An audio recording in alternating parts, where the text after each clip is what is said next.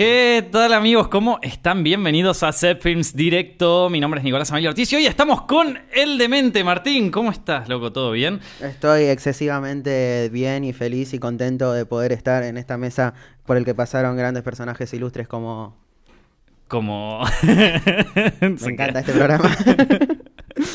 Bueno, hoy vamos a hablar de bastantes cosas, pero antes, sí, es un podcast bastante largo este, así que tenemos para rato. Pero antes, eh, quiero recomendarles la aplicación de esta semana, que es eh, una plataforma de eh, video on demand llamada Qubit TV, ¿sí? www.qubit.tv para encontrar las mejores películas. Algunas que están ganando festivales, como Patterson o Tangerine, y otras que son clásicos del cine del mundo, como Carretera Perdida. ¿Qué películas te gustan a vos, Demente? Em,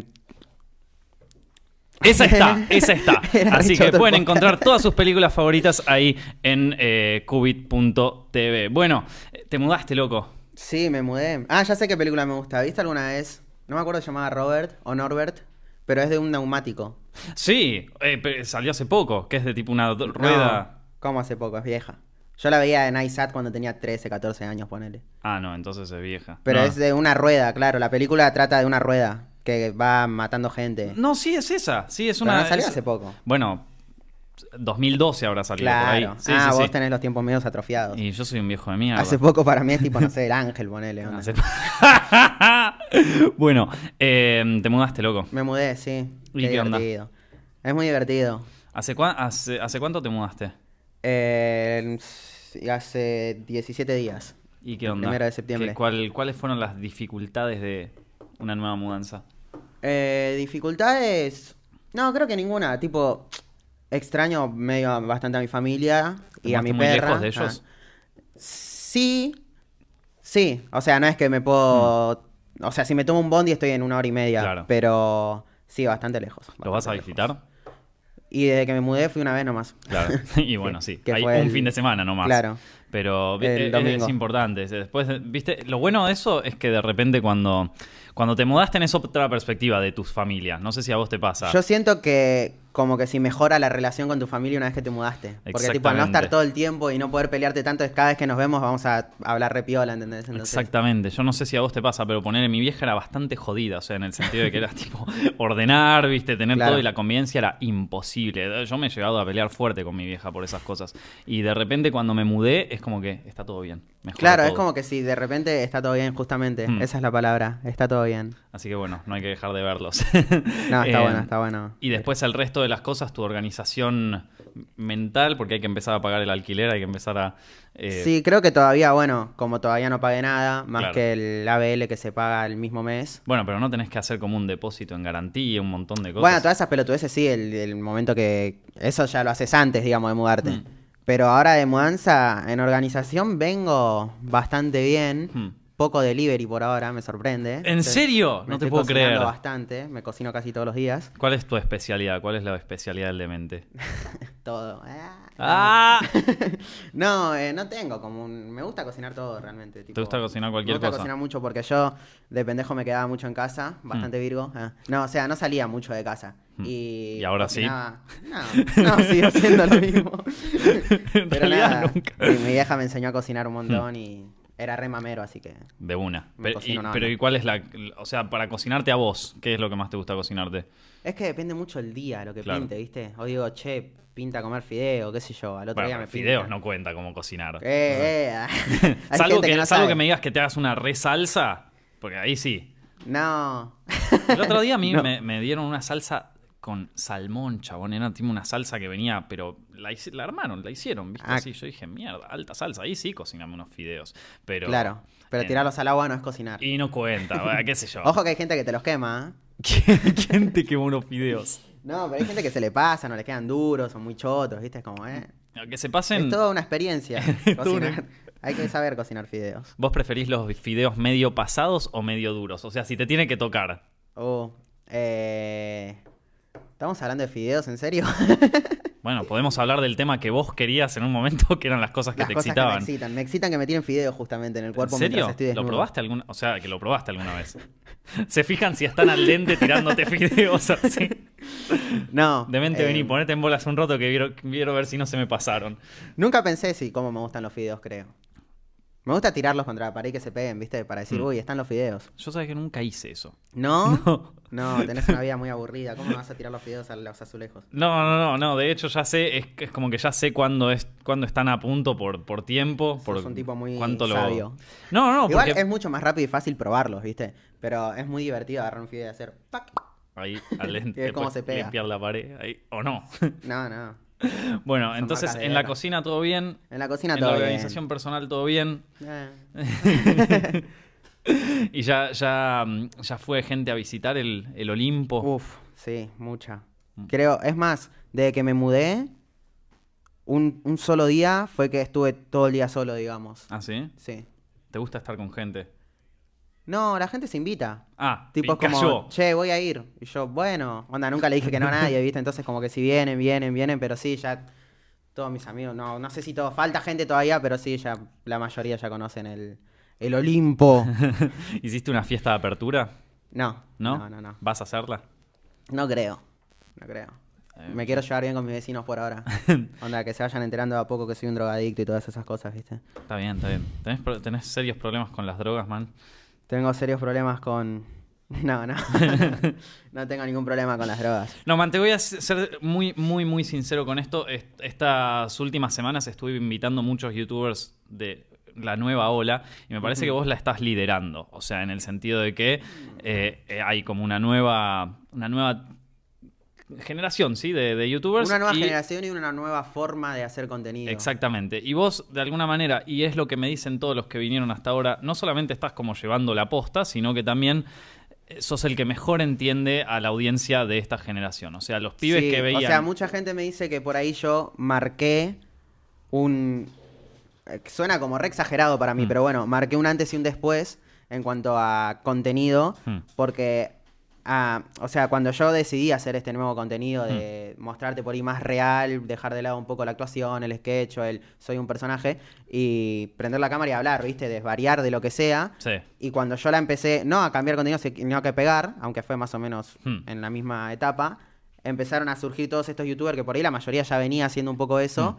pero se le empezó a dar mucho más bola y empezaron a crecer mucho eh, estos youtubers. Reales, por así decirlo. No sé si la palabra es real, pero con este contenido que ahora la está como rompiendo. Más genuino. ¿Qué, ¿Qué es lo que diferencia lo que hacían youtubers de antes y lo que se hace, o sea, lo que le está pegando en Argentina ahora? Y yo creo que justamente eso que te decía de prender la cámara y empezar a, Hmm. a decir pelotudeces, onda... Uno, de la, bueno, de la nueva camada, una de las que más me gusta es Ori, Ori de mierda, no sé si Hmm. lo ubicás. Sí, sí, sí. Que tipo, no sé, tiene un video tomando 6 litros de agua durante 8 minutos. Claro, y o, es eso. o gritándole una vela durante 5 minutos. Y es como cosas que por ahí en el pasado eran un poco más. Un poco más Marito Baracus, Hmm. que era como solo él lo puede hacer Claro. y los demás si lo intentan hacer no. Y hoy en día como que si muchos hacen ese tipo de humor o ese tipo de contenido más... Que es más pelotudo, digamos. Hmm. Es mucho más pelotudo, pero a mí me copa muchísimo más que los sketch o toda esa bola. Sí. Onda, vos sabés que me llevo re bien con todos los youtubers. Todos. Ah, Hmm. Con muy poco me llevo mal. Pero me gusta mucho más la nueva camada que lo que No, se no, no estamos haciendo. hablando de cómo te llevas con uno, estamos hablando estrictamente de un De estilo, ¿no? O de sea, estilo, de, un, sí. de un estilo de contenido y coso que, o sea, claramente cambió en, lo- en- Sí. en los últimos, capaz en el último año, en, sí, más o menos por ahí. Sí, también está cambiando mucho la manera de edición, que Hmm. si te fijas es mucho más psicodélica en este momento. Sí. Creo que estamos volviendo un poco a lo que era Julián Serrano 2010, Hmm. 2009, que el chabón prendía la cámara y empezaba a decir pelotudeces Claro. y a la gente le encantaba y después se fue desvirtuando un poco, Hmm. porque la gente como que si apostaba a, a que si eh, a- está más guionado o que si está más eh, mejor grabado Hmm. o que si está un montón de cosas iba a ser mejor.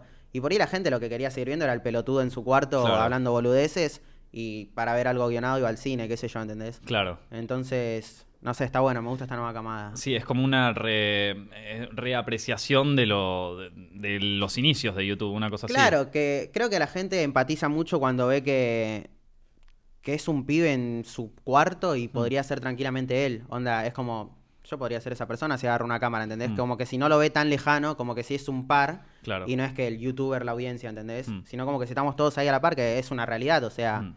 cualquiera puede hacer lo que hacemos, creo, onda. Bueno, cualquiera con un poco de humor, arre. O sea, pero no, bueno, pará, es verdad eso, porque no cualquiera puede hacer lo que hace. no sea, cualquiera, pero tampoco es o sea, a nivel herramientas es alcanzable para cualquiera. Bueno, no para cualquiera, no vamos a empezar a hablar de la realidad de cada uno, ¿no? Pero digamos que a, a una sociedad media, cualquiera tiene acceso a una cámara en el celular, ponele, Sí. o a, a editar. Entonces, a nivel herramientas, somos Mm. pibes con cámaras en un cuarto, ¿entendés? Sí, yo creo igual que requiere como una... O sea, no, no, no por nada a vos te mira un montón de gente, pero hay un montón de gente que también hace versiones del demente, que yo los veo de golpe en recomendados, en cosas así, que tenían un video y murieron o que no los ven. Sí, Entonces, bueno, creo que hay, hay algo por, por lo que la gente me elige. Todavía no sé bien. Eh, muchos dicen que es la genuinidad o el estilo de humor o esto o lo otro, pero sí, hay, tenés que tener algo, supongo. Y bueno, en algún punto sí, o sea, vo- vos lo que haces, tenés como, o sea, ya venís de hacer la- las obras de teatro de antes, hacías tu show de stand-up y su movida, digo, tenés una formación que Sí. capaz otra gente no tiene. Eh, y, y también hay un poco de, de- de, bueno, de, de cómo, de un carisma personal, ¿no? En el sentido de que, Sí. a ver, está Ori que tiene, no sé, 12 años, ¿viste? Y- no, te- creo que tiene 15 por ahí. 16 creo. Eh, 16. Y, mm, y vos la ves y te cagás de risa y bueno, ¿y de dónde sacó el talento? ¿Qué sé yo? Pero, Claro, es como muy genuino, muy natural. Exactamente, pero no veo mucha gente, o sea, no veo que todo el mundo lo pueda hacer. El tema es también desarrollarte dentro de esa dentro de ese talento, ¿no? Sí, yo creo que es algo que viene eh, personalmente, ¿no? Desde muy chico que con mi hermano compartíamos mucho este Mm. humor. De hecho, algo que yo venía pensando hace como cinco años, que ahora desembocó en lo que hago en La Rosa de Guadalupe, eh, era cómo poder llevar, porque yo cuando veo una serie, una película con Mm. mi hermano, salen muchos chistes espontáneos que Claro. te hacen cagar de risa. Y yo decía, ¿cómo puedes llevar ese humor espontáneo a YouTube? sin que quede muy largo o que, que sea natural, porque Mm. es muy difícil llevar algo natural cuando vos lo estás guionando, obviamente, porque no es natural, eh, pero es muy difícil hacer humor guionado para mí, tipo, sin sentarte mucho tiempo a guionarlo y a ver cómo funciona y a ver cómo lo estructuras. Y eso genuino no sabía cómo llevarlo a cabo, Hmm. y un día dijo, dije, ¿y si veo un capítulo entero de La Rosa de Guadalupe y subo un video de 40 minutos y veo qué mierda pasa? Y le fue como el orto, a los Sí. primeros tres le fue como el orto. Pero a mí me encantaba hacerlo, porque me encanta como ver algo y tirar comentarios, y a la Mm. gente le gusta y se cae de risa. Y bueno, hoy en día es la sección que más gusta de mi canal, de pero... ¿Te acordás que había un. Va, no sé si lo viste, hace mil millones de años te estoy hablando de un video que Marito Baracus y Ale Sicula estaban viendo un programa, un video. No, era un capítulo de Alfa, así en la tele, y estaban sobre el capítulo, estaban tirando, Tirando estaban tipo el freestyleando de ellos sobre el capítulo de Alf que estaban pasando en la tele, era buenísimo. Y es medio esto que me estás contando. Claro, no lo vi, pero... Pero sí, ese estilo de humor es muy bueno, en el que podés, digamos, desarrollarte, o podés... Es muy espontáneo, es como estás Mm. viéndolo y, y al toque se te ocurre y lo tirás y a la gente le copa, ¿entendés? Es como Hmm. muy al toque, muy al toque, me gusta ese estilo de humor. Claro, de una. Eh, bueno, entonces, y para, y entonces, ¿cómo tiene que. Pará, ¿viste? Pará, pará, pará, Pará, de pará, pará, dejá de hablar. Pará, de mente. A ver, contámelo como si fuera la abuela que. No, eh, no, me interesa mucho saber tu, tu visión sobre la audiencia de ahora. La audiencia de ahora. O sea, lo- lo- me parece que es verdad lo que dicen todos de que sos el que mejor los entiende. A los, o sea, los chicos que capaz están entre, entre la secundaria y la facultad, viste, por ahí. Sí. Eh, y, y lo que todo el mundo, o sea, lo que todo el mundo dice de, de- de vos, que sos el que mejor las entiende, me gustaría saber cuál es como tu visión sobre esa, so- sobre esa, ese rango etario. Claro, como la... Yo la verdad que ya no los iba, entiendo. Yo, yo la verdad que ya no los entiendo. O sea, Entender me- en qué sentido. Eh, Me me refiero a que, a ver, ponele, ¿no? Yo estoy en Twitter, veo las cosas que son tendencia, veo los videos que son tendencia y digo, no, no puedo conectar con nada de esto. Claro. O sea, veo tus videos, me cago de risa. Pero con la audiencia, yo sé que ya no conecto. O sea, yo ya sé que, que- que soy como ese meme del señor Burns, viste, que se viste de joven. O sea, ya está. No, no, no hay manera. Entonces, eh, me interesa saber. eh, Muchas veces me siento como. Sobre todo cuando, cuando íbamos a promocionar el libro, viste, o cosas así. Sí. Que eran charlas con chicos eh, de, de juveniles, viste, de 15 años por ahí. Me interesaba mucho saber qué opinaban. Porque en serio que uno piensa que, bueno, que, que deben pensar así, que deben hacer así, y es un mundo distinto. O sea, y a mí me sorprendió eso. Eh, y entonces capaz que vos tenías como una, una llegada más fácil a, a ellos, o tenías una manera de, de entenderlos mejor, o de, o de saber cuáles eran sus preocupaciones o esas cosas. Creo que los entiendo mucho porque soy uno más. Hmm. Onda, porque me siento uno de ellos, literalmente. No Hmm. es por vender humo, pero yo me siento un pibe normal de 17 años que. O sea, no tengo 17, tengo 23, ¿no? Pero me siento como en esa media y entiendo por los problemas que pasan o todo. O sea, yo era muy de llegar a mi casa y refugiarme en YouTube, ¿viste? Como Sí. ver a Marito, ver a Albedo, ver a Julián Serrano, por ahí a Magnus cada tanto. Onda, siento que es una etapa que yo pasé Hmm. y siento que la entiendo muy bien por eso mismo, porque me siento uno de ellos, ¿entendés? Claro. Porque, o porque algún momento fui uno de ellos, por ahí ahora, eh, onda, ahora puedo estar haciendo esto, que era lo que... ah, ¿Por qué me cuesta tanto expresarme? No, pero está súper bien, man, lo que me estás Ahora, ahora puedo ser como el que... estar del otro lado, digamos. Hmm. Como yo veía al Bedo, ahora siento que la gente me ve a mí haciendo esas cosas. Claro. Y siento que. O sea, la gente entra al- a los videos para distraerse y para no pensar en los problemas que tienen. Una persona adolescente por ahí exagera mucho sus problemas. Mm. O sea, si lo ves desde afuera, por ahí te los cuentan eh, ya teniendo otra edad y decís, esos son tus problemas. Pero cuando los estás viviendo, realmente son tus problemas Sí, y sí. realmente son problemas graves. O sea, son problemas que te pueden llevar a, Mm. a- a depresión o un montón de cosas que por ahí la gente adulta no lo entiende porque cuando los escuchás decís, no podés, o Mm. sea, vos sabés por lo que los problemas que tengo yo, pero cada uno tiene sus problemas y cada uno tiene un nivel de importancia para sus problemas. Claro. O sea, no hay que restarle a los problemas de los demás. Entonces, es una edad muy problemática y es una edad que la gente entra mucho para distraerse y yo lo que hago es eso, distraer a la gente. Tipo, trato, bueno, antes era muy crítico social Hmm. y cada vez estoy como tratando más de simplemente entren y cáguense de risa. Hago chistes de todo, onda, con lo que, que pasó ahora con Juanpa y Yao y toda esta pelea. ¿Qué pasó con eso? Es que no sé, ¿entendés? Es que ya ni siquiera pretendo me gusta tanto analizarlo desde un punto de vista serio, sino que de reírme. Yo, yo vi ese video y parecía, estaba como re... eh, no, ya, ya lo habían armado entre ellos, ya, o sea, eso no fue una cagada a trompadas. O sea, no sé, boludo. Ya por un lado vos podés creer que está todo armado, por otro lado podés creer que no está armado, podés creer un montón de cosas, pero yo prefiero agarrar lo que sale de eso que me hace cagar de risa. Ponerle Claro. a Fabri con sus historias, no sé si las viste, pero hay una historia en la que él dice, dice, no chicos, no puedo creer, está así como, no chicos, no puedo creer, le pegaron a Yao y es como excesivamente muy Claro, sí. sobreactuado.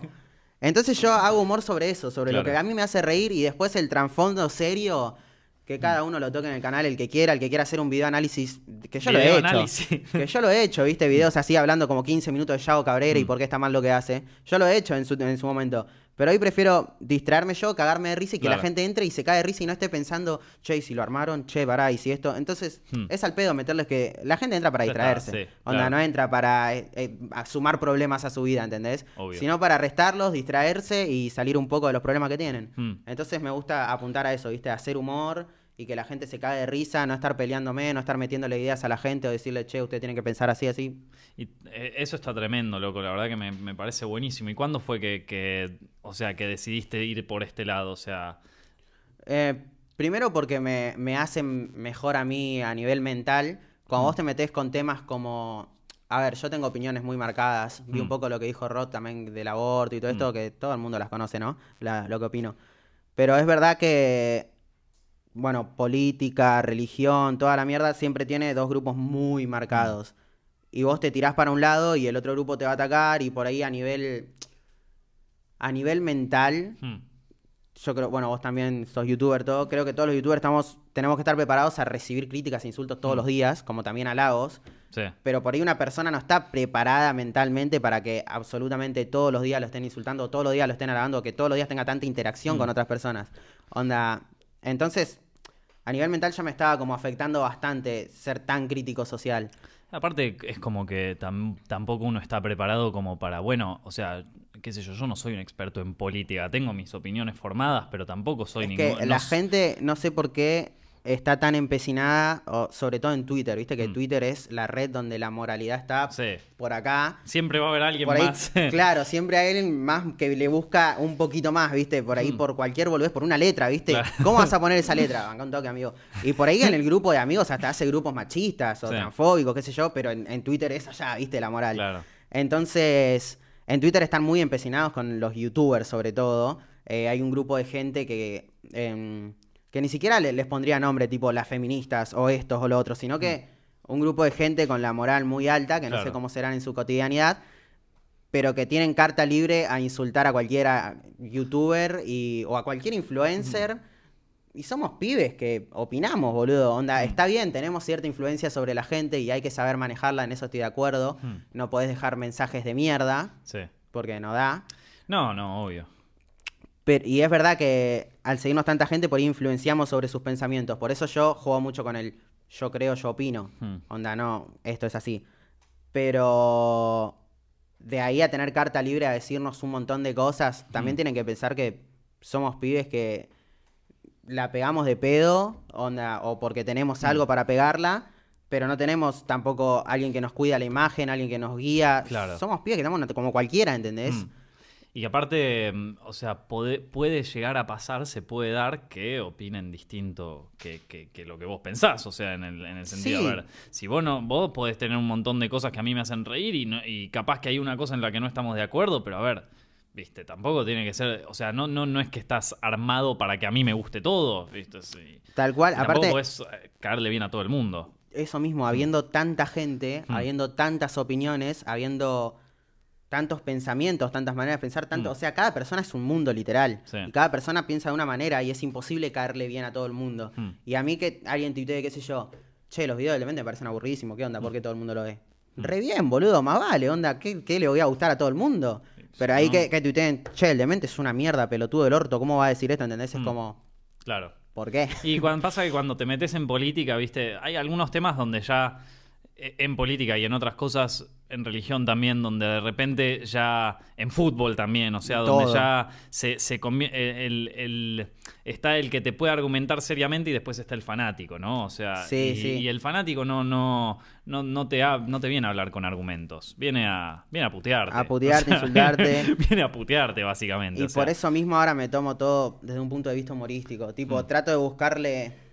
A ver, ¿en qué se podría reír la mayoría? Porque tampoco todo el mundo se va a reír. O sea, a todo el mundo. no- es imposible hacer un humor en el que no ofendas a alguien. Mm. Eso ya es de sí. Cualquier cosa que digas, algún ofendido va a haber, ¿viste?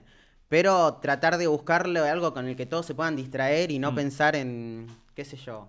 ¿Entendés? Onda- Sí, sí, en el momento de que vos abrís la boca ya podés ofender a alguien. O Sí, sea, sí, en el tal momento cual. que me decís sola ya podés. O Sí, sea, sí, sí. Esto, así que. O sea, es imposible no ofender a alguien. Si ya estás jugado, ya, ya está. Así que. no, pero es verdad, yo lo noté en, en- en algunos de tus videos, creo que te lo dije una vez, que era como que en un momento estabas muy en plan. Hacía una bajada de línea. Claro, y, y- y ahora a- para mí todo lo contrario. Para mí que eso abrió muchísimo el panorama en tus videos. y- Ahora es como y- más me chupa todo un huevo. Por ahí, por ejemplo, en el video de Feynman, Hmm.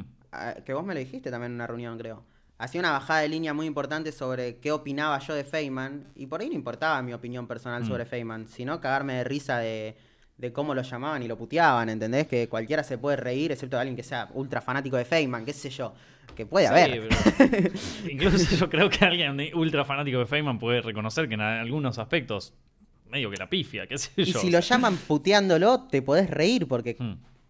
es, es gracioso, qué sé yo, ¿entendés? Onda, tampoco... No, sí, obvio, ni hablar.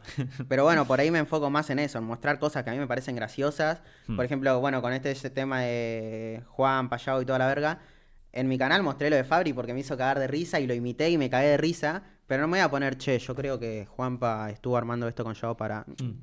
no, ya está, ya fue. Ya está, que, lo, que para eso lo hagan otro youtuber, que está todo Igual en, piola. tu- en su momento lo hacías, o sea, Lo re hacía. te, te- te interesaba Lo o lo hacías por las visitas? Me sigue reinteresando. Hmm. Onda, yo por dentro estoy ahí re novela, a ver, a ver, ¿lo armaron? ¿No lo armaron? Uy, pero mira esto, uy, viendo detalles, pero me lo guardo para mí. Hmm, Porque claro. ya cuando lo haces público, eh, hay mucha gente que lo opina con vos y que te empieza a influenciar también en tus pensamientos, porque Claro. no solo nosotros influenciamos, con los comentarios también nos influencian, onda. Hmm. Y no me quiero meter en eso. No, tipo, obvio. prefiero verlo desde afuera y entre- me reentretengo yo, porque Hmm. me encanta, pero me lo guardo para mí. Claro, o sí. para mi grupo de WhatsApp con amigos, ¿entendés? M- Más vale, sí, de una. Eh, bueno, eh, eh, uno de los youtubers que más. No, creo que sos ahora el de YouTube de Argentina que más se está creciendo. Eh, No sé, puede ser, creo que sí. Sí, sí, creo que sí. No lo sé, me parece que sí.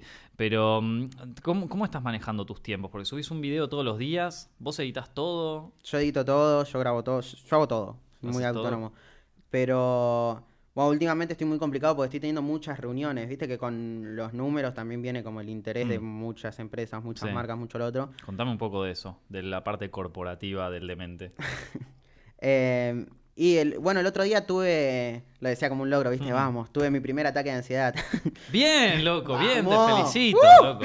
no, en mi puta ¿Sabes? vida había tenido un ataque de ansiedad. En mi puta vida, o sea, nunca, nunca, nunca, nunca. Mm. Y vine de, o sea, apenas me mudé encima. Venía con la mudanza encima, que todavía mi casa es un, parece un lugar donde va gente a inyectarse, ¿viste? Hay un colchón tirado en el piso así, parece te tira ahí, No, pero onda, es un desastre por el depto. Mm. Y a la vez, los primeros cinco días de que estaba en el depto, eh, tuve cinco reuniones seguidas, una tras otra, eh, llamadas telefónicas, también por WhatsApp, viste que mm. con las marcas cerrás por todos lados, por WhatsApp, por mail, por reuniones, todo. Y estoy como controlándolo todo yo. Mm y a la vez estoy subiendo videos todos los días y a la vez me estoy mudando y a la vez tengo problemas con mi familia, no, no problemas de que estamos enojados, sino que mi familia tiene problemas y solo intento ayudar, onda. Son un montón de, cosas hmm. que en un momento llegué a mi casa de una reunión, eh, me llamó otra marca en el que estuvimos hablando una hora hmm. y apenas corté, me senté y me empezó a temblar el cuerpo y me largué a llorar, que es algo que nunca me pasó en la vida hmm. y ni siquiera entendía qué me estaba pasando hasta que después me dijeron que era un ataque de ansiedad. Y... Pero lo voy llevando mal, lo de las reuniones. igual para, para que te quedes más tranqui, o sea, yo te cuento, a mí me pasó exactamente lo mismo que, que, me estás contando. Allá por 2015, también cuando el canal estaba creciendo muchísimo, eh, que en un momento yo pensaba, bueno, me puedo llevar a todo el mundo puesto, y me acuerdo perfecto, estaba haciendo un directo, terminé, o sea, apagué el directo, creo que en YouNow o en una de esas cosas que estaban de moda en su momento, eh, o que pagaban bien, y apagué el directo y en ese eh, me pasó exactamente igual que a vos. Y, lo sé también de otros, de otros amigos de, YouTube y cosas así, que es algo que, ocurre, pero bueno, de, a poco se va, se va acomodando las cosas, son muchas cosas a la vez, es, demasiada presión capaz en algunas cosas, pero... Eh, o sea, eventualmente te vas a terminar ordenando en eso. O sea, me imagino. Pasa que por el momento me siento muy ajeno hmm. Onda, de repente me veo sentado, reunido mm. con cuatro personas de traje, hablándome y me siento como muy ajeno a ese mm. panorama, ¿entendés? Me siento como, yo hago videito en mi casa, qué sé yo. Em, y me veo ahí, de repente es como... ¿Pensaste alguna vez delegárselo eso a otra persona? Sí. Digo, un manager o alguna cosa así. Sí, de hecho ya estoy trabajando con dos personas que me están ayudando bastante. Mm. Ellos van a las reuniones y vos... Pasa que tampoco, o sea, es muy difícil saber en quién confiar. ¿Viste? Muy difícil. En esta movida. Más en esta movida. En esta mm. movida es muy difícil. Mm. Es muy fácil que te caigan. Muy fácil que te mm. caigan. Demasiado. Y los tipos están con, los, con las garras así afiladas buscando. Más siendo. O sea, esto es literal lo que digo, que somos pibes que suben videos de su casa, boludo. Onda, no entendemos nada del mundo, ¿entendés? Menos del mundo corporativo, menos de negociaciones. Entonces, un chabón te dice, un chabón que por ahí estuvo toda su vida negociando, te dice, yo te puedo ayudar en esto, pero ¿por qué confías en ese chabón, entendés? Claro. Es como difícil confiar en esa persona también. Mm. Y tampoco se lo puedes delegar a un amigo porque tampoco entiende una chota. entonces, es como muy complicado. Y todas estas cosas se te acumulan en la cabeza y terminás como explotando. Hmm. Pero a la vez, bueno, también entiendo que lo de YouTube es súper efímero y que el día de mañana por ahí al canal no le va muy bien, pero ya me hmm. quedaron los contactos que hice cuando le iba bien. Entonces entiendo que está bueno moverse por otras ramas que no sea solo YouTube y enfocarse en, no, si a mí me va re bien en YouTube, me chupa un huevo que me llame Nickelodeon, por ejemplo, mm. que me llamó el otro día. Si yo le decía que no, digo, ¿para qué necesito a Nickelodeon si a mí me está yendo re bien en YouTube, ¿entendés? Claro. Y no hay que subirse a esa de me está yendo bien porque mañana no te va a estar yendo bien. Entonces, está bueno generar ahora cosas que el día de mañana te pueden funcionar. No te digo, man, hasta ahora es la opinión más sensata que escuché de alguien de, YouTube, sobre todo en, el momento uno se puede cegar mucho por, por, las visitas y por todo eso, o sea, em, y, de golpe, y pensarlo así, yo una vez vi un video de, un multimillonario que te decía eh, que cuando vos estás en la, cuando la ola está subiendo, subiendo, subiendo, el tipo decía, ahí es cuando tenés que arrancar un nuevo proyecto.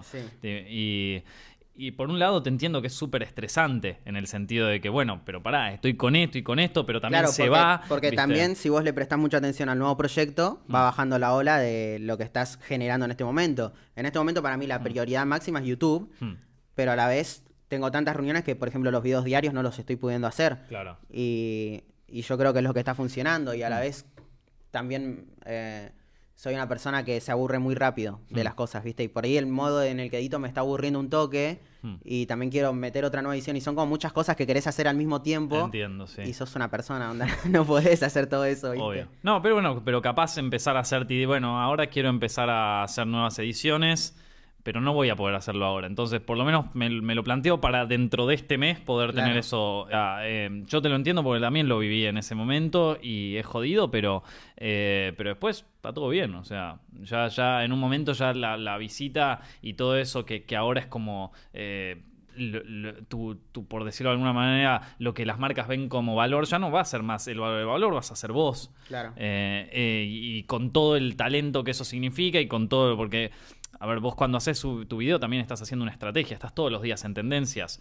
Digo, eh, eso, también es apreciable, la manera que uno arma la estrategia, la manera que uno... Y, eso lo puedes convertir en un negocio, más allá de... Sí, no, obvio, obvio, obvio. Eh, y entonces ya es, o sea, lo que estás haciendo ahora se convierte en un asset que para, que, que, para el futuro, por más de que de repente, como vos decís, sea efímero o algo así, yo creo que vas a durar mucho más tiempo que o sea, algo efímero. Pero ponerle que es, que es eh, algo que dure poco, por lo menos el conocimiento ahí lo tenés y eso no lo tiene Son nadie. todas, o sea, yo siento que el día a día me lleno de aprendizaje, hmm. mal, de un montón de cosas. Hmm. Eh, cuando subís un video a YouTube y ves cómo la gente lo recibe, está bien que no leo los 10.000 comentarios que tengo en todos los hmm. videos, obviamente, pero aprendés mucho de de todo, onda, de la, percepción que tiene la gente de vos, de tus mm. videos, del chiste que hiciste en tal momento.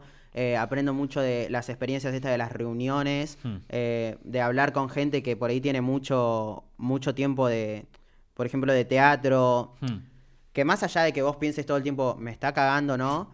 Es gente que realmente si estuvo 20 años haciendo eso y sabe cómo cagarte, podés aprender mucho de esa gente y te podés llenar mucho de conocimiento y ¿quién dice que el día de mañana no sea productor de teatro? ¿Entendés? Claro. Onda, entonces ir agarrando pequeñas cosas. Y yo siento que todos los días estoy aprendiendo muchas cosas que por ahí no te das cuenta en el momento, pero cuando te pones a pensar decís, guacho, estoy incorporando un montón de conocimiento que está copado. Recontra. Y después no trabajo más en mi vida. Me una productora no trabaja más. Te convertiste vos en el garca. Claro. No, pero es, es, verdad. O sea, hay gente que vos decís, bueno, está bien, es un garca, pero por lo menos de que te caen podés aprender mucho. es una experiencia súper favorable y mm. creo que es una experiencia por la que todos vamos a pasar porque a todos nos van a cagar en la vida, mm. más en este ambiente. Pero tenés un aprendizaje de eso. Yo creo mm. que aprendés más de los errores, de las piedras, de, cuando caes, que de los logros. Porque de los logros no te quedó mucho más que lo logré. En cambio, cuando errás y decís, no voy a volver a caer en esta. O por ahí volvés a caer, pero la tercera ya fue, amigo. ¿A vos, te cagaron fuerte hace poco? Eh, espero que no. ah, o sea que estás en periodo, de, en periodo de testeo a ver si me cagan o no. Claro, o sea, por ahí sí, todavía no me enteré, pero hmm. cuando me entere ya me queda como un aprendizaje. Fuerte, fuerte, por ahora no me cagaron. Está bien, está o la que ya lo haya sentido, ponele. Hmm, claro. Por ahí me la están poniendo y todavía no me di cuenta, ¿viste? y difícil. Claro. bueno, pero eh, ¿y, de qué estás hablando en estas reuniones? ¿Son tipo marcas o cosas así o es tipo de teatro o movidas de ese estilo? Todo. O sea, por un lado tengo la marca, que yo, yo la premisa que tengo con todas las marcas es soy yo y voy a seguir siendo yo. Mm. De hecho, el video que creo que se sube hoy a, mi canal, mm. hablando de esto de Nickelodeon, es un video súper ácido. Y es Nickelodeon, ¿entendés? Y los tipos todo bien. Se lo mandé y me lo aprobaron. Mm. Tipo, porque yo le dije, yo en todas las reuniones mi premisa es si no soy yo, no lo hago, ¿entendés? Hmm. Onda, a mí me, chupa un huevo, tipo, fíjate lo que hicimos con Pedido Ya, con, con Pedrito. Sí. Que era un video enteramente que éramos nosotros. Hmm. Yo putié, jodí con drogas, como en mi canal, ¿entendés? Sí. Em, y en el de Nickelodeon, que creo que subo hoy, es un video de, de una página que simula los Juegos del Hambre. Hmm. En el que puteo una banda, en el medio hago chistes muy ácidos, muy ácidos, que me encantó cómo quedó. Y en un momento yo dudaba, ¿esto me lo aprobarán? Y al final lo mandé y todo bien porque ya dejé en claro en la reunión de que yo voy a ser yo y nunca me voy a, vender a decir, no sé, eh, Nickelodeon en el guion. en el guion eh, querían de esto de los tips. Estaba la palabra super cool, por ejemplo. Y yo, no voy a decir super cool, boludo. ¿Qué te pasa? ¿Qué es super cool, entendés? Entonces, no, mi premisa es siempre voy a ser yo. Eh, y creo que es una manera más funcional para ambas partes con una marca. Porque en el momento en el que vos estás diciendo, compre este iPhone, ¿entendés? Mm. Es como, ese no es el demente, es una persona a la que le pagaron por decir compre este iPhone, ¿entendés? Es difícil explicarle eso a las marcas a veces. Es muy difícil, pero si no lo entienden no trabajo con vos y a la verga. Mm. Me chupa un huevo, tampoco es que no estoy subido al pony, pero tampoco me voy a vender para que... No, el tema, el, tema empieza a ocurrir no tanto porque ahora tenés como un, eh, como una, eh, un exceso de, demanda, ¿sí? O sea, toda la, toda la gente eh, quiere laburar con vos. El tema es cuando empiezan a no querer laburar con vos. Claro. y ahí tenés que ir a buscarlos vos. Y entonces ahí empezás a decir, bueno, me, vendo al mejor postor, hago lo que sea, empiezo a decir lo que sea. Ahí sos el mercenario. claro, entonces, claro, o sea, em, hay veces, o sea, a mí me pasaba que de golpe yo decía, no, bueno, con esto yo... Y la verdad es que hay veces que me arrepiento de, de haberlo hecho. O sea, yo hay veces que digo, no hubiese cambiado nada si decía, compre por favor acá. O sea, nada, hubiese sido un pedacito del video, capaz que algunos lo compraban. No es la manera que para mí mejor funciona con las marcas, pero si los tipos lo quieren, a ver, qué me jode hacerlo 5 segundos antes de un video, ¿viste?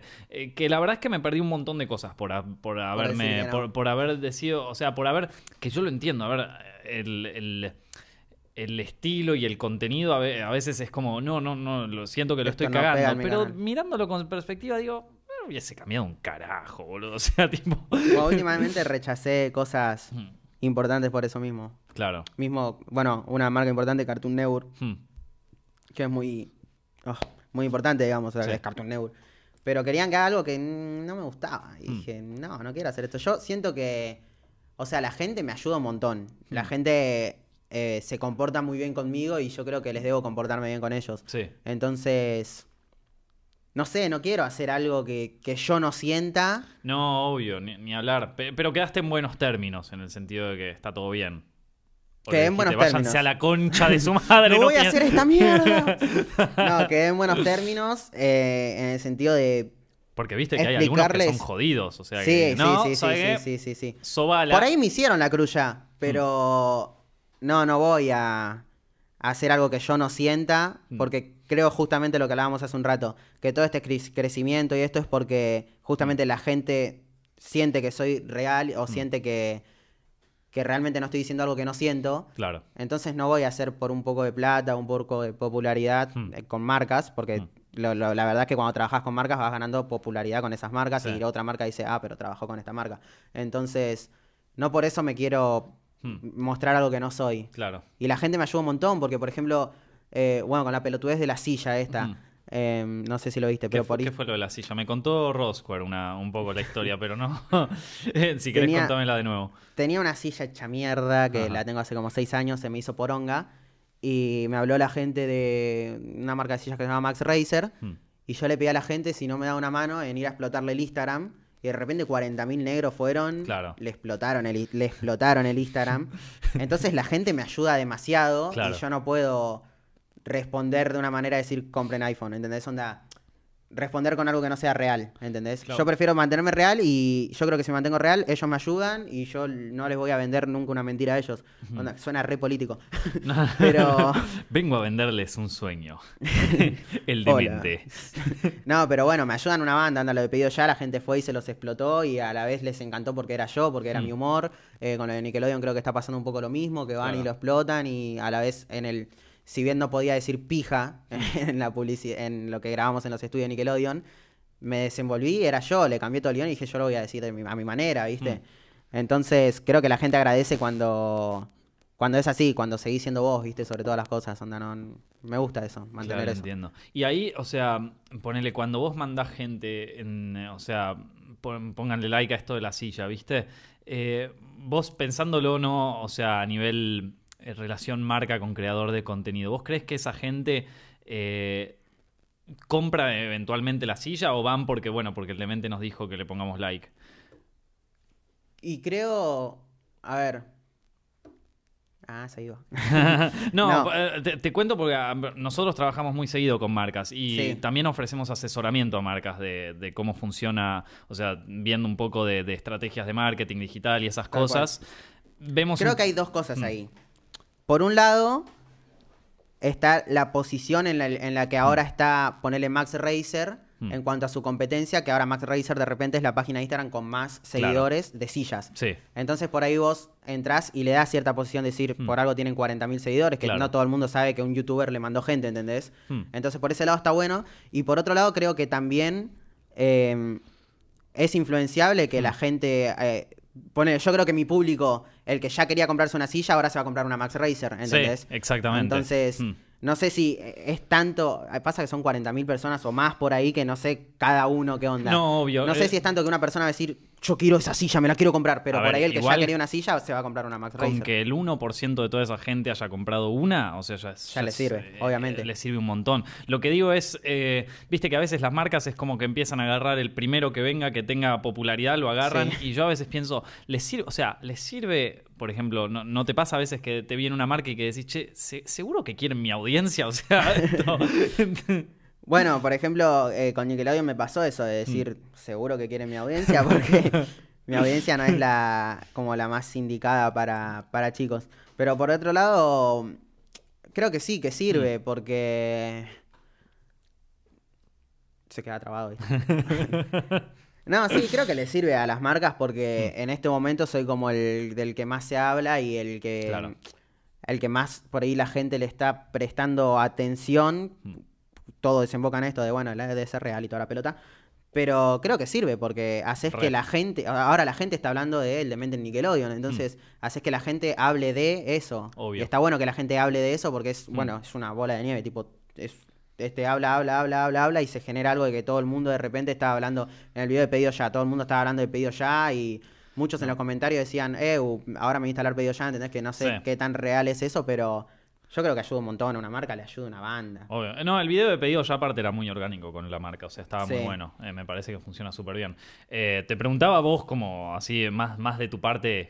eh, Es que no, como te digo, me siento muy ajeno al mundo de negocios, de marketing Claro. y toda la bola, pero creo que una marca le sirve que todo el mundo esté hablando de esa marca. Onda, te- pero vos te interesa más el mundo de crear contenido. Me interesa mucho más, sí. Y, y fuera de YouTube tenés, mm, bueno, estabas con el círculo, ahora van a estar, van a estar de nuevo, hacen temporada, ¿qué onda? No, hacemos un gran Rex.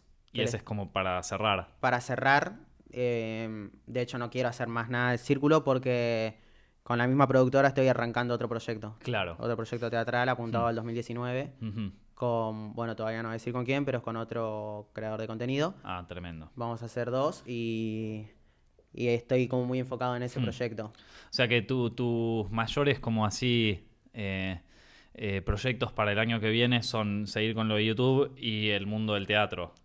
Sí, me gusta mucho, o sea, me gusta, desde, lo que más me gusta a mí es lo que apunto, lo que sería lo ideal para mi vida. Hmm. Es, me gusta mucho guionar y la dirección. Si bien soy un novato de mierda, sobre todo con vos que sabes mucho del tema, eh, es como que si siento que me encanta, ¿entendés? Una cosa es dirección de teatro, otra cosa es dirección de cine. No, no, hablo de cine ahora. Ah, de cine, ok. Hablo de cine. Me encanta guionar historias, escribir historias. De chico escribí muchos libros, o sea, Mm. cuentos, libros. Y mi vieja es muy, muy de escribir Mm. y de leer y me lo inculcó mucho.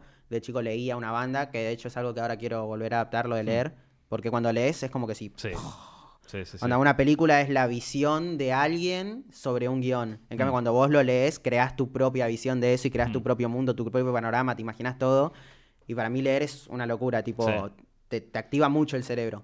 Entonces, bueno, una película ya te lo dejaron todo servido. Onda, Y como- no sé, hay que saber leer una película también. Sí, cada uno tiene una interpretación, pero por no, ahí no, no, ya es... no, leer una película en el sentido de que eh, vos, así como tenés el lenguaje escrito, también tenés el lenguaje cinematográfico. O sea, una película no es que alguien dijo, bueno, la vamos a filmar, poné la cámara acá, poné la cámara allá y salió. O sea, es.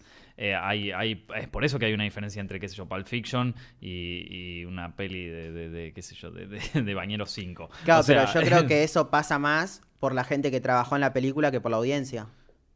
Eh, ¿en qué, o sea, ¿en qué sentido? Sí. sí. En que ellos ya generaron ese mundo fantástico que por ahí te crea Tarantino Hmm. y es tan llamativo para la gente por lo que generó, generó Tarantino y su equipo de trabajo. Hmm. En cambio, cuando vos lees un libro, sos vos contra el libro, onda, vos Sí. creas todo adentro del libro. Sí, bueno, el, el escritor de alguna manera u otra te, te induce, te- te, Obvio, genera una sensación. obvio, o sea, si no es como que el trabajo del escritor quedó ahí.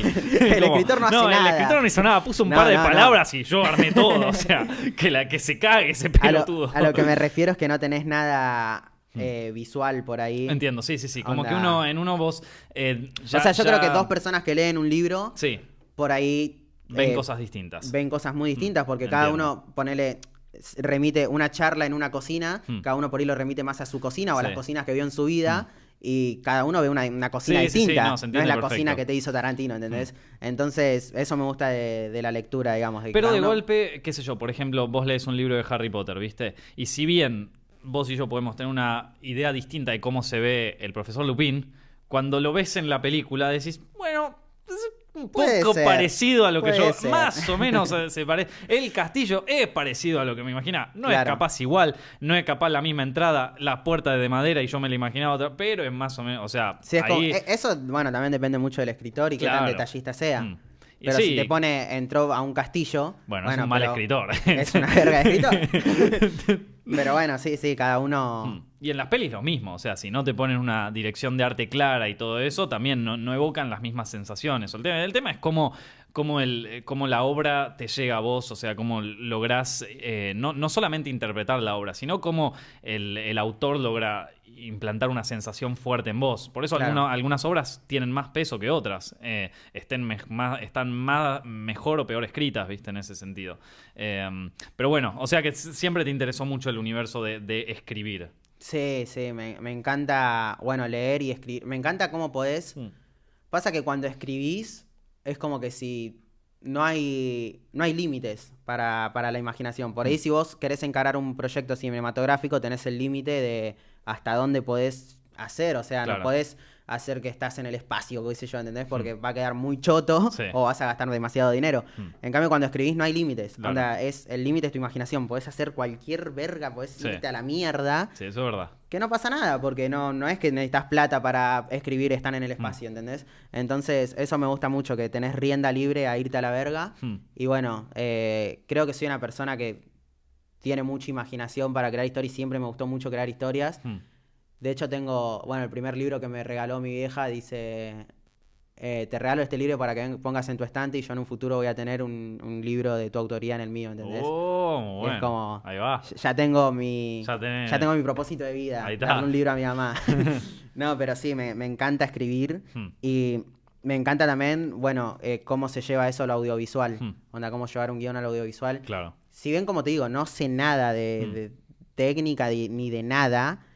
Pero bueno, creo que tampoco hace falta cuando tenés un equipo. Onda. Ah, hay que ver bastante. Es muy distinto. Es, es muy distinto laburar, sobre todo de productor, con alguien que no tiene una visión cinematográfica que con alguien que, que sí la tiene. Porque A lo que voy es que por ahí. es em, cuestión de ver películas. Es lo mismo que vos dijiste sobre, mismo. sobre aprender a leer para poder escribir. Bueno, hay que aprender a ver películas para. Por eso yo creo que hay, hacerlas. bueno, yo sé que no sé mucho de la vida de la gente, no quiero meterme mucho en el ambiente porque siento que me vas a decir, no es así, porque vos sabes mucho, pero entiendo que Tarantino era muy fanático toda la vida del cine, Sí. era muy fan, hasta tenía un videoclub, qué sé yo, y por ahí nunca estudió mucho, No, pero su, su estudio fue ver todas las su películas que vio estudio el fue tipo. Eso, cuando- ser un a- aficionado de la puta madre. Y aparte el tipo es un verdadero crítico de cine. Si vos lo escuchás dando un... Él, él da seminarios cada tanto y si vos escuchás lo que el tipo dice, es una, es una masterclass de cine. Porque el tipo leyó un montón también. O sea, Claro. vio- A ver, no, te, no, no, no es que tenés que estudiarlo. o sea, yo estudié un año en la facultad y después del resto lo, lo- lo vas leyendo, lo vas viendo. Eh, Wells, Orson Welles decía que lo único que necesitabas para dirigir cine era ver la diligencia de John Ford. O sea, esto, eh, entonces, sí, obvio. Eh, pero digo, mientras más podés... algo te apasiona tanto y sos tan aficionado y te gusta tanto ver y todo, podés llegar a hacer algo... Mm. Recontra, sí, sí, o sea, pero hay que ver No hace falta estar nueve años en una universidad, a eso me refiero. No, ni en pedo, pero yo comparto totalmente eso, o sea, estoy y, y opino igual, lo que digo es que hay mucha gente que de golpe, bueno, sí, vi el otro día Black Mirror y boludo, me voy a hacer una serie, ¿sabes? O sea, esto- Creo que encontré mi ocasión, Claro, voy sea, a hacer una serie. Es como, sí, pu- puede ser que Black Mirror te, abra la, la puerta a un montón de cosas nuevas, pero está en la curiosidad de seguir todo eso como Claro. para desarrollar quizás un, un estilo o una, un paladar de, de lo mismo que cuando comes, ¿viste? O sea, Sí, cuando sí, cosas, sí, o sea, sí, tal vos cual. arrancás por la hamburguesa, pero después vas queriendo cosas nuevas, ¿viste? Como tal cual, siento que tengo como Mm. mucha pasión por crear. Primero por escribir que me encanta, pero también me encantaría Mm. poder llevarlo a algo audio- audiovisual que me encanta. Me vuela el bocho, tipo. Poder. Ujú. Poder. eh, o sea, creo que una cosa es escribirlo y otras cosas cuando Claro. lo ves ya es como tu hijo, ¿viste? Ni Como. hablar. Mirá lo que hice. Lo, ¿Estuviste hablando con alguna productora o algo?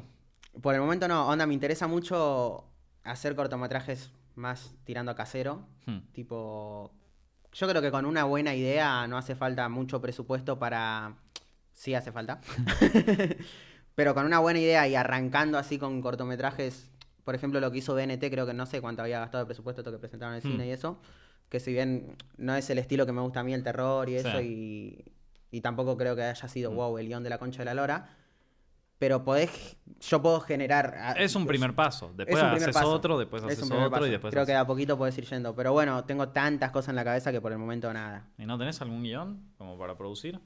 Tengo muchas, no tengo un guion ya establecido, tengo muchas historias, tengo muchas ideas, tengo muchos, muchos ideas serían más Claro, que y que las debería sentarme y plasmarla y escribirla bien a ver cómo funcionarían, pero tengo muchas ideas para Está bueno siempre, por lo menos una vez cada año o algo así, dirigir algo, Sí, ¿viste? me copa, para- me copa, me copa. Porque a veces uno se, se queda eh, abrumado por YouTube y por lo que es tendencia en el momento. Y viste que YouTube tiene mucho, YouTube, Internet tiene mucho de- del aquí y ahora, ¿viste? Sí. Y de repente te querés dar cuenta y pasaron seis años. No, y- no, no. Sí, siempre y- me, me gusta encarar algo así. Bueno, el año pasado hice una serie web en mi canal. Sí, sí, sí, esa la vi, está buena. que nac- bueno, nació con la idea de eso, de cómo llegarle a la gente y hacer algo sin mucho presupuesto y, y nada, la idea de grabarlo tipo blog Eso quedó eh, súper bien. era lo ideal, porque era tipo, no necesitas nada y queda súper real porque realmente es real, tipo Sí. yo con una cámara, no necesitas Claro. mucha vuelta de producción o qué sé yo.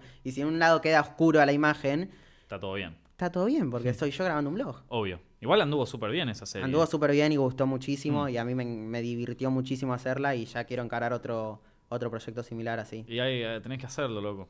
Sí, quiero hacerlo, quiero hacerlo. tenés que hacerlo. O sea, eh, pero si vos entre, entre lo que es dirigir o hacer teatro y hacer producciones audiovisuales, digámosle así, te quedas con, te quedas con lo audiovisual. Me quedo con cine, sí. Sí, sí, sí. El teatro, de hecho, nunca jamás me llamó la atención hasta que lo hice. Claro. Cuando lo hice quedé bastante enamorado. Me encanta, me encanta todo. Mm. El ambiente e- es muy familiar. Hmm. em, digamos, por... O sea, yo siento que la gente con la que hice el círculo, más allá de Kevin y Mika Mm. y Julián, sino que es, es todo un equipo de trabajo. Sí. Yo lo siento como mi segunda familia, o sea, llegué a amarlos, ¿entendés? Mm. Claro, porque hacen todas las giras, hacen todo juntos. Claro, y es muy. El, el ambiente es muy familiar, onda, Mm. es muy. Sentís que son como tus hermanos, ¿entendés? Se, te- se cuidan mucho todos entre todos Sí. y te cagás de risa y. Quedé bastante enamorado de lo que es el ambiente del teatro, pero no suelto por nada el ambiente del cine, me encanta. Obvio. Me encanta. Y me encanta mucho más, bueno, esto, crear. eh, crear, sí, o sea, guionar y dirigir que actuar. Me Mm. gusta mucho actuar, pero siento que me gusta muchísimo más eh, estar atrás de la cámara. Y es un momento donde lo tendrías que hacer, man, porque hoy yo creo que le hablas a cualquier actor o a cualquier productor de que tenés ganas de encarar algo y te dicen que sí. O sea, eh, es como el momento donde podrías hacerlo. Eh, Sí, pasa que también son. Tengo tantos proyectos encima que. Sí, no, no, obvio, me imagino. Eh, pero si es lo que más te gusta, yo creo que hoy vas Es con cualquiera y te va a decir que sí. O sea, siempre y cuando no sea algo faraónico, ¿no? Pero... Bueno, de hecho, ahora estoy como. Nada, cuando fui a Nickelodeon, hmm, no sé cómo. eh, Juan Minujín, se ent- viste que Nickelodeon está en Sí. Telefe.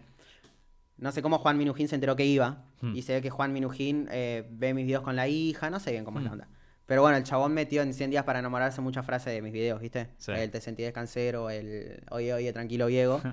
Y el chabón me parece un crack, Juan Minujín me parece Sí. un genio mal. Encima es súper humilde, no, viste que en el ambiente es muy fácil encontrar a gente que está subidísima. Onda, es muy fácil. Hay una diferencia muy grande entre lo que es, sobre todo los actores. No, no- no es para hablar mal de los actores, ojo. O sea, yo trabajo con actores muy seguido y la verdad que nunca tuve una mala experiencia. Pero eh, es, es sabido que hay, hay problemas de ego fuertes y aparte un problema de falta de profesionalismo comparado con los actores yankees. O sea, yo estuve en, en visitas al set de, de Hollywood, de, Sí. de algunas películas que no lo puedo decir porque me matan las, las distribuidoras, pero estuve en un par eh, y, mm, y la diferencia que hay, o sea, en, en términos de Laborales. laborales, sí, en el sentido de que, bueno, o sea, de golpe vienen a hablar con prensa, ¿viste? Y en cinco segundos tienen que volver al set a grabar y los tipos lo hacen. O sea, vos anda a pedirle a un actor que te- de acá, que, que en pleno rodaje le decís, che, tenés que parar porque tenés que hablar media hora con prensa. te dice, sí, sobala, para que primero tengo que hacer, o sea, y en cinco Acá está segundos... todo como más organizado y mejor. Y sí, bueno, o sea, saben que le- les pagan una fortuna, ¿no? Pero, Claro. pero me parece que eso trasciende un poco el tema de la guita. Me parece que eso también tiene un poco de... Es más social, supongo, más la manera de trabajar onda, se va imponiendo, porque acá ya los actores nuevos ven cómo trabajan los actores y van a seguir trabajando así. En cambio, allá por ella se impuso trabajar de otra manera. Ah, de la industria, de cómo son los castings, de también unas ganas de hacer películas, ¿no? O sea, vos hablas con un director de fotografía de acá y te dice, sí, yo estuve en esta peli, una peli de mierda. Y, allá, de golpe, vas a Los Ángeles y viene uno, pasión. ¿sabes, que yo estuve en la peli El pájaro loco, viste? O sea, una peli de mierda y el chabón es como que... Claro, por ahí hay más pasión, ¿no? Eh, o sea, hay como un amor por, por eh, el arte de eso que, eh, y, por, y por la industria y por ser parte de una industria que trasciende quizás la película o trasciende quizás el pago y eso, ¿viste? Y me, parece que eso acá, si, si, lo implementáramos en Argentina, podría funcionar muchísimo mejor. O sea, podríamos tener como una industria mucho más eh, fuerte en algún sentido. La, cagada es que, bueno, hay muchos productores garcas que, que, que en el momento que, viene, que ven a alguien apasionado, lo exprimen hasta que el chabón pierde toda la pasión y dicen chupala, habla con el sindicalista antes de hablar conmigo, ¿viste? Entonces es como, bueno, sería medio difícil de conjurar, falta ¿no? Más pero, pasión. Pero, pero bueno, si se pudiera, yo creo que le haría muy bien a, la industria nacional. eso, eso es lo que siento mucho en el teatro hmm. y por ahí también pasa porque está muy infravalorado el teatro, hmm. entonces los actores de teatro no cobran bien, no deben cobrar ni un cuarto de lo que cobra alguien que trabaja en la tele, supongo. Hmm. Entonces hay mucha pasión y mucho amor por el teatro ahí, hay mucho amor. Vos hablas con bueno, el chabón que va a ser mi director ahora, siento que, que ama, ¿entendés? Hmm. Que, que, su vida se basa en, en teatro, ¿entendés? Que, que, lo ama con el alma, ¿entendés? Y lo notás, lo notás la cantidad de pasión y amor que hay por lo que hacen y eso te incentiva una banda. Eh, no, nunca estuve mucho en el ámbito de la tele, la verdad, o en mm. set de rodaje ni nada. Pero en el ámbito de teatro se palpa el amor que hay de la gente de hacer lo que está haciendo, que trasciende todo, onda, pasa por cuánto te están pagando, pasa, todos los límites, es mm. amor por lo que estás haciendo. Onda, es decir, estoy viviendo de lo que me encanta, onda, hasta mm. el que tira cables, ¿entendés? Hasta el que acomoda la, escenografía, está de gira haciendo teatro. Y es como que si le encanta, ¿entendés? Y eso es lo que me enamoró del teatro. Claro. Más, más que que subirme a actuar al escenario, sino que el mm. ambiente que hay detrás de eso me, encanta. Pero, o sea, vos en, lo que es estar delante del escenario, o sea, subido en el escenario versus estar detrás, te quedas con estar detrás de cámara. O sea. No, no, amo el. Ah, amo, estar en el escenario. Mm. Me, bueno, tenía un re pánico escénico las primeras veces que hice stand-up y eso, pero una vez que le agarrás el gusto. Yo me acuerdo de aquella vez en mi mamá se hizo youtuber y todas las previas del demente que íbamos ahí con, con los pibes. Era, era otro demente, man. Eh, pero sí, sí, este, era un, o sea, un proto demente. claro, claro, no, Sí, creo que con la, la, experiencia hace a todos, ¿viste? Recontra, igual estaba buenísimo. O sea, esto hay que, hay que jugársela, hacer una movida así. O sea, mandarse como independiente, jugársela. De golpe, capaz que no, no, no te conoce mucha gente y tenés que nada, tenés que empezar a mostrarte y yo creo que fue un gran paso. O sea, no hay mucha gente que se la juegue realmente. No, no, no, está bueno jugársela. Apenas, aparte, como te decía, yo soy una persona que se aburre mucho y siempre hmm. quiero hacer algo nuevo. Hmm. Onda, al toque quiero agarrar algo, ver nuevas experiencias también. Onda, a mí lo, del teatro no es que simplemente no me llamaba, porque el círculo es una obra teatral. Lo que yo hacía antes era tipo stand-up o pelotudear con Nico Bizarro. No sé si no fuiste a ver a Tampoco me cuentes tu vida. O pelotudear, literalmente mm. pelotudear en el escenario. Onda, no tener nada preparado y hacer reír a la gente como en los videos, ¿viste? Mm. Y por ahí el, círculo ya era una obra de teatro. Ya era un guion grosso ya había dos directores muy grosos, que son mm. Sebastián Irigo y Nicolás Escarpino, que son muy grosos en el ámbito teatral em, y actoral también, porque mm. Escarpino es un actor de la Concha de la Lora. Em, y por ahí ya era otro reto que a mí no me llamaba la atención, pero me encantaba el reto. Me encantaba decir, ¿qué onda si actúo en un escenario? ¿entendés? claro, ahí va. me, encantaba la experiencia. Mm. Y cuando le agarré el gusto, ahora lo amo. Me encanta, me encanta actuar en un escenario. Pasa todo muy no me llamaba, nunca fui a ver teatro, ¿viste? Mm. Nunca me llamó el teatro, ¿no? No es que ni siquiera. No me gustaba, podría ser que no me gustaba el ambiente, no me gustaba. No, no me interesaba, me interesaba más todo lo que era el cine. Y eso del momento le da una mm. magia increíble que nunca vas a poder sentir en el cine, porque estás. Te sentís como más parte, no es como mm. sentarte y ver una proyección, sino que está pasando algo en el momento que vos ves que está pasando y cada obra va a salir distinta, onda, no, no, van a salir dos funciones exactamente iguales y la gente eso lo siente y lo vive. Por ahí mm. alguien te gritó algo en el escenario y vos jugás con eso, ¿entendés? Entonces es mucho más divertido por ahí que, ir a ver cine. Está muy bueno el teatro, ir a ver teatro. Se lo recomiendo a todos los que no ven teatro. Ah. Vos estás yendo mucho al teatro ahora. Ahora estoy yendo mucho. ¿Y qué obras recomendás de ahora que estén en...? Eh, Chorros se llama, la que está Escarpino justamente. Sí. Es muy divertida, es muy divertida. Está el chabón, ay, perdón porque no me sé los nombres, pero está el chabón que hace Dardo Hmm. en Casados con Hijos. Eh, está la novia de Radagast. Re chota las referencias. Está el chabón que está la novia de. Pero bueno. Eh, no, no, pero es muy divertida. Te, te estallás de la risa. Bueno, son los mismos que hicieron como el culo. Sí. Eh, pero te estallás de la risa. Te notás que es gente que estuvo años en, Claro. haciendo teatro.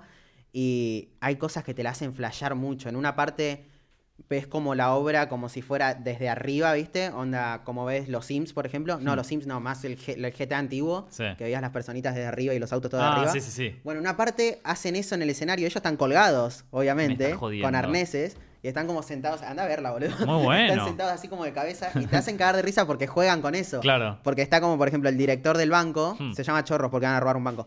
Está el director del banco y está el, el secretario. Hmm. Entonces el director del banco dice, che, ¿me alcanzás esto? Y ellos dice, dale, en serio, porque están colgados, ¿entendés? Entonces tiene que como ir y hace, "Ah", ay, como que se va así arrastrándose y, y como que están parados. Y después pasan dos caminando por adelante y le dice, están desafiando la ley de la gravedad, ¿entendés? Como que sí. Ah, va caminando así nomás. Claro, pasan dos después caminando, o sea, no el secretario, después otros dos personajes pasan caminando por abajo por lo que sería el, el techo o Hmm. lo que sería el- la pared. Dicen, ¿cómo hacen eso? Juegan mucho con eso y te estallás, boludo, te estallás mal. Esa Muy la bueno, recomiendo mal. Chorros. ¿Dónde es muy dónde la están pasando? En Metropolitan. Ah, tremendo. O sea, que le queda cerca a todo el mundo. Le queda cerca a todo el mundo, una cuadra del obelisco, boludo. Sí, o sea, si no. Bueno, a todo el mundo no. Bueno, pero cualquiera que se pueda tomar un bondi. Claro, está ahí en el medio de todo, pero Sobre es todo muy si vivís buena. en Córdoba. A mí me encanta esa obra. La quiero ir a volver a ver con mi familia porque Hmm. te, te hace querer al teatro, ¿viste? Porque yo realmente nunca me gustó el teatro y después de ver un Hmm. par de horas querés ir siempre, boludo. Claro. Onda, no sé, no sé si lo prefiero al cine, pero me encanta. Es, es otra magia, es otro mundo. Es otra movida, sí, es otra algo completamente Hay que saber separarlo, no puedes... ¿Tú? Sí. ¿A sí. qué, son- ¿Qué es lo que más miras? O sea, ¿qué es lo que más te gusta ver? Rod me encanta. A. Rod lo amo. Estuvo la semana pesada acá. Bueno, eh, somos amigos, vamos, Mm. nos juntamos siempre. Eh, a Rod lo amo. O sea, vos lo que decías esto de que por ahí soy como este el que está encabezando Mm. ahora. Yo no siento que sea el que está haciendo mejor contenido. Tipo, siento que Rod me, me pasa el trapo por arriba. Mm. Siento que Ori de mierda hace muy buen contenido me pasa el trapo. Tipo, si bien soy el que están viendo más, eh, yo siento que esta gente la Sí, no, rompe. no, no, no, o- no, no está, o sea, una cosa es el contenido, sin, otra cosa es comprender la audiencia, ¿viste? O sea, de lo que Claro. es eh, darle a la audiencia lo que quiere, capaz, ¿viste? Que no Sí. mucha gente lo puede hacer. O sea, no mucha gente lo sabe. Es más, o sea, ahora mismo estamos viendo cómo hay un éxodo de youtubers de, de hace tres años que de golpe se están como Sumando a la movida. o sumando a la movida, pero quedan de nuevo como el señor Burns ese, Sí, ¿viste? sí, o sea, yo, yo, lo, yo lo percibo medio así. Y es Eh, que la gente también lo percibe, mm. porque creo que al que le queda muy bien es a Mm. Julián Serrano, que está volviendo ahí, que por ahí a veces lo ves con el micrófono. El último video de Julián Serrano para mí la rompe, que es el de este que habla sobre que todos los medios eh, le dijeron alcohólico, qué sé yo, porque lo sacaron de contexto y el chabón se caga risa. Y fue, es muy Julián Serrano 2012, y como te decía, toda la nueva camada de youtubers es muy Julián Serrano 2012. Entonces a Julián Serrano le queda bien hacerlo. Claro. Pero por ahí a gente que venía con otra movida y se suma a esto nuevo, Mm. la gente lo percibe. Es como, Sí, estás haciendo esto porque es lo que están viendo ahora la Mm. gente. Que por ahí también lo sienten. Yo siento que Mariano Bondar, por ejemplo, que está, que se sumó a esto, que por ahí lo siente él y por ahí le gusta hacerlo, Mm. pero la gente lo percibe de otra manera, ¿viste? Claro. como, vos hacías sketch, onda, vos, así, vos no hacías esto. ¿Entendés? Entonces, que también lo notás en los comentarios y eso. Pero creo que es para todos. Tampoco me encierro en decir, no, ustedes ya está, amigos, ya. No, murieron. no, no, onda". no, no, no, ya sé, pero hay un momento donde, don- donde uno tiene que entender que, que capaz que, o sea, que ya no... Hay gente que se puede acoplar perfecto a cualquier, a cualquier Mm. generación y todo, y hay gente que no, hay gente que pertenece a una generación o Yo que creo que pertenece a la una clave época. está en no forzarlo. Exactamente. que salga natural. Mm. Por Sí, eso sí, creo sí. que a Julián le sale también porque es lo que él siempre hizo. Entonces, yo, es más, yo cuando hacía los sketches siento que lo forzaba un toque. Entonces, cuando me animé a hacer esto, Mm. que al principio lo pensé, onda, después de la gira de Mar del Plata, me quedé cuatro días más y me encerré a ver PewDiePie. Tipo, Claro. vi PewDiePie todos los días. Que ni siquiera creo que mi contenido. El que más se acerca a PewDiePie es Rod. Sí. Onda. Em, pero por ahí el formato de estar parado con un micrófono, las luces de fondo y Claro. ser vos, tipo, a decir pelotudeces como hace PewDiePie. em, aunque también es bastante crítico. Pero primero apunté un poco a eso y después se transformó en algo nada que ver, Sí. que es el demente de ahora, que lo fui mutando y transformando.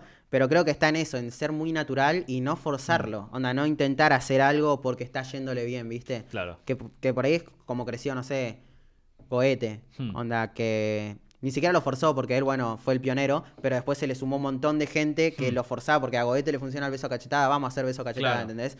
Entonces por ahí cuando lo forzás te funciona porque es el título que, que en el momento va a pegar, Hmm. onda, pero estás forzándolo y a la larga vas a caer, qué sé yo.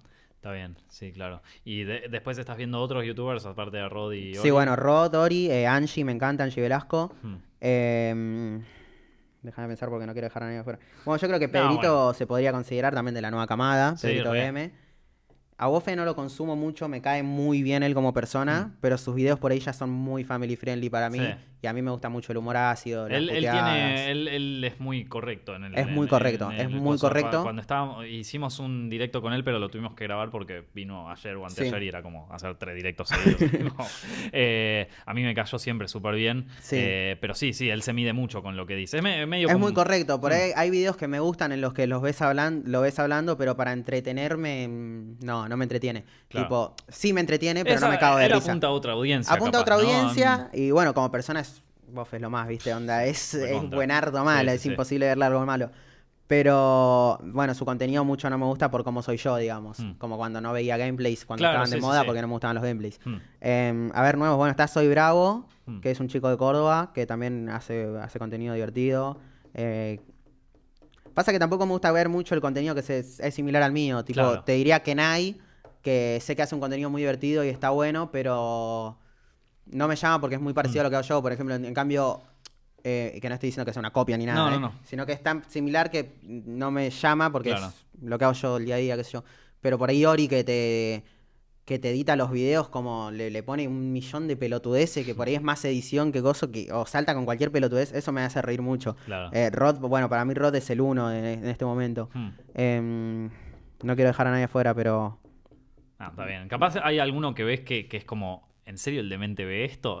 No. o sea, Bueno, yo estoy suscrito a muchísimos canales que no conoce nadie. Tipo 10 suscriptores, Hmm. Sí. 11 suscriptores. Y me entretiene mucho ver cómo... Nada, ver lo que hacen y la pasión que tienen a hacer Mm. algo que no está viendo nadie. Tiene Claro. 5 o 6 visitas. Y yo las veo, a veces se los comento, a veces no. Pero soy mucho de seguir canales muy injunables, muy Mm. injunables. Y me entretengo más viendo un, un pibito de 15 años Que o no lo 12 conoce años que se pone a hablar pelotudez y a hacer cosas que por ahí no son buenas. Hmm. Onda, a, a la media no le gustaría, porque Hmm. es algo que... Pero sien- me siento yo, ¿viste? Me Hmm. siento yo cuando tenía 12 y ese prototipo de youtuber que por ahí en un momento la pega, por Sí. ahí no. Pero me entretiene mucho eso, me entretiene Claro. mucho y soy de ver mucho eso. Bueno, pues, eh, bueno, pero esto es más, te lo resumo, por Hmm. ejemplo, Sí. consumo muchísimo, Ramita de Bajoneando, eh, La Faraona me encanta, Mm. pero creo que ya no es más, creo que ya es más mainstream, ¿no? No es de, Sí. de nueva camada, como que te podría nombrar a chicos que por ahí todavía no la están rompiendo mucho. Hmm. Pero sí, de la nueva camada eso. Creo que me estoy quedando con muchos afuera y lo lamento, pero bueno. No, no pasa nada, ellos, ellos, ellos saben.